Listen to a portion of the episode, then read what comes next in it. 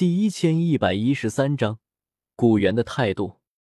哦，魂天帝微微惊讶，他灵魂力量立刻探入地下，寻常的泥土岩石层根本挡不住他的灵魂探查，直接深入到了下方的岩浆中。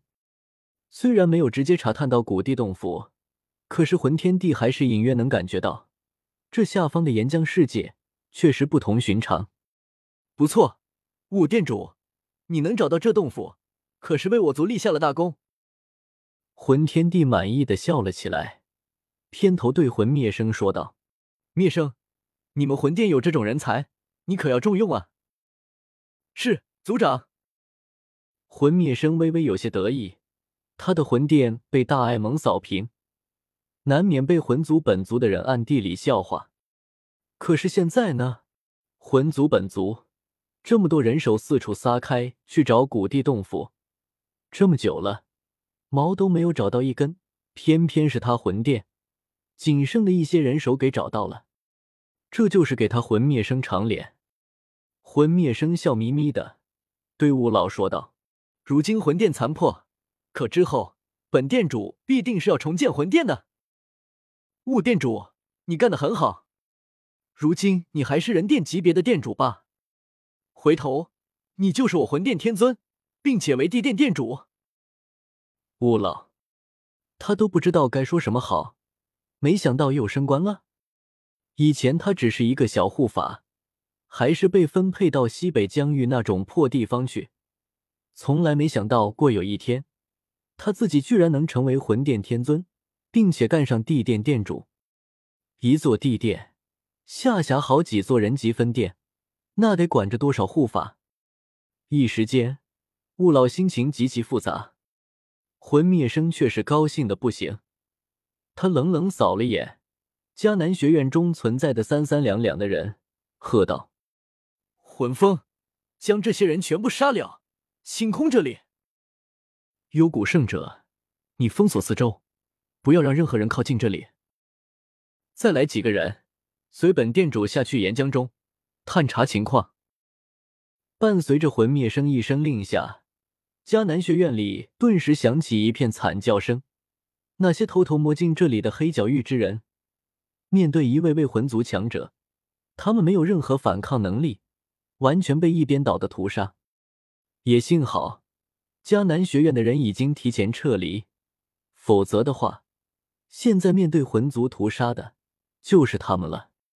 远处黑角域城市的客栈中，在魂族出现的瞬间，我和紫妍两人就感应到了。紫妍是对空间波动的敏感，而我则是单纯的灵魂力量足够强大。倒是天火圣者，他修为差些，并没有感应到。不过他见我们两人的反应，也是立刻明白过来，魂族来了。嗯，我微微颔首。紫炎摩拳擦掌，兴奋道：“纳兰叶，我们快过去打死他们吧！不要冲动，先等一等。”我急忙拦下紫炎，按照我对小医仙的吩咐，既然魂天帝也来了，古元他们应该也不远了。当然，他们要是没有及时过来，必要时我也会出手把他们全部拉过来。我们三人就在客栈内静静等待着。果不其然，片刻之后，远处天际便有大群人影朝着迦南学院急速飞来。魂天帝瞬间就察觉到了，他猛地扭头看去，脸色微变：“古元、雷影、严静，你们三人都来了。”远处天空中赶来的正是大爱盟和远古三族的人，当先的是古元、雷影、严静三人。身后则是大片的三族强者，以及大爱盟的小医仙药老、侯老怪、萧晨、石乐之等人。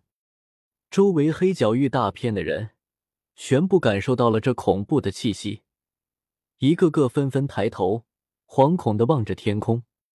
只见漫天尽是斗圣强者，犹如末日。该死！魂天帝暗骂一声，怎么都没想到。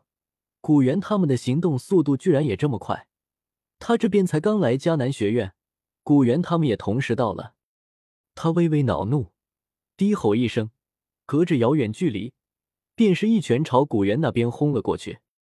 古元挥掌，轻松挡下魂天帝这一拳，朗声大笑：“魂天帝，没想到你也找来了这里，看来古地洞府真的在这里。”雷影大吼道：“魂天帝，这次你们魂族别想再跑了！今日我们三族联手，你们魂族必死无疑！”魂天帝脸色阴沉，他本来还想着偷偷开启古地洞府，等他晋升斗帝后再去找三族麻烦，可如今看来，双方碰巧凑在一起，今日必定是有一场死战了。走，我们去开启古地洞府。魂天帝目光闪动，忽然一挥手，带着魂族大片高手，瞬间就遁入地下，往岩浆世界中疯狂下潜。他不愿和古元他们多纠缠，想要抢先一步开启古地洞府，先夺得机缘。不好，魂天帝要去开启古地洞府了！严禁惊呼道。古元冷笑：“放心，既然我们已经来了，古地洞府。”魂天帝他能进去，就别想再活着出来。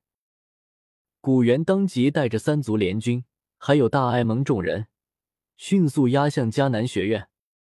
我见时机成熟，也赶忙带着紫炎、天火圣者飞离客栈，与他们在半路会合。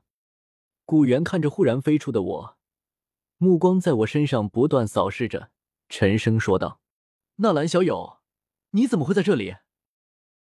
我微微一愣，看着古元，总觉得和之前相比，他今天好像有点不一样。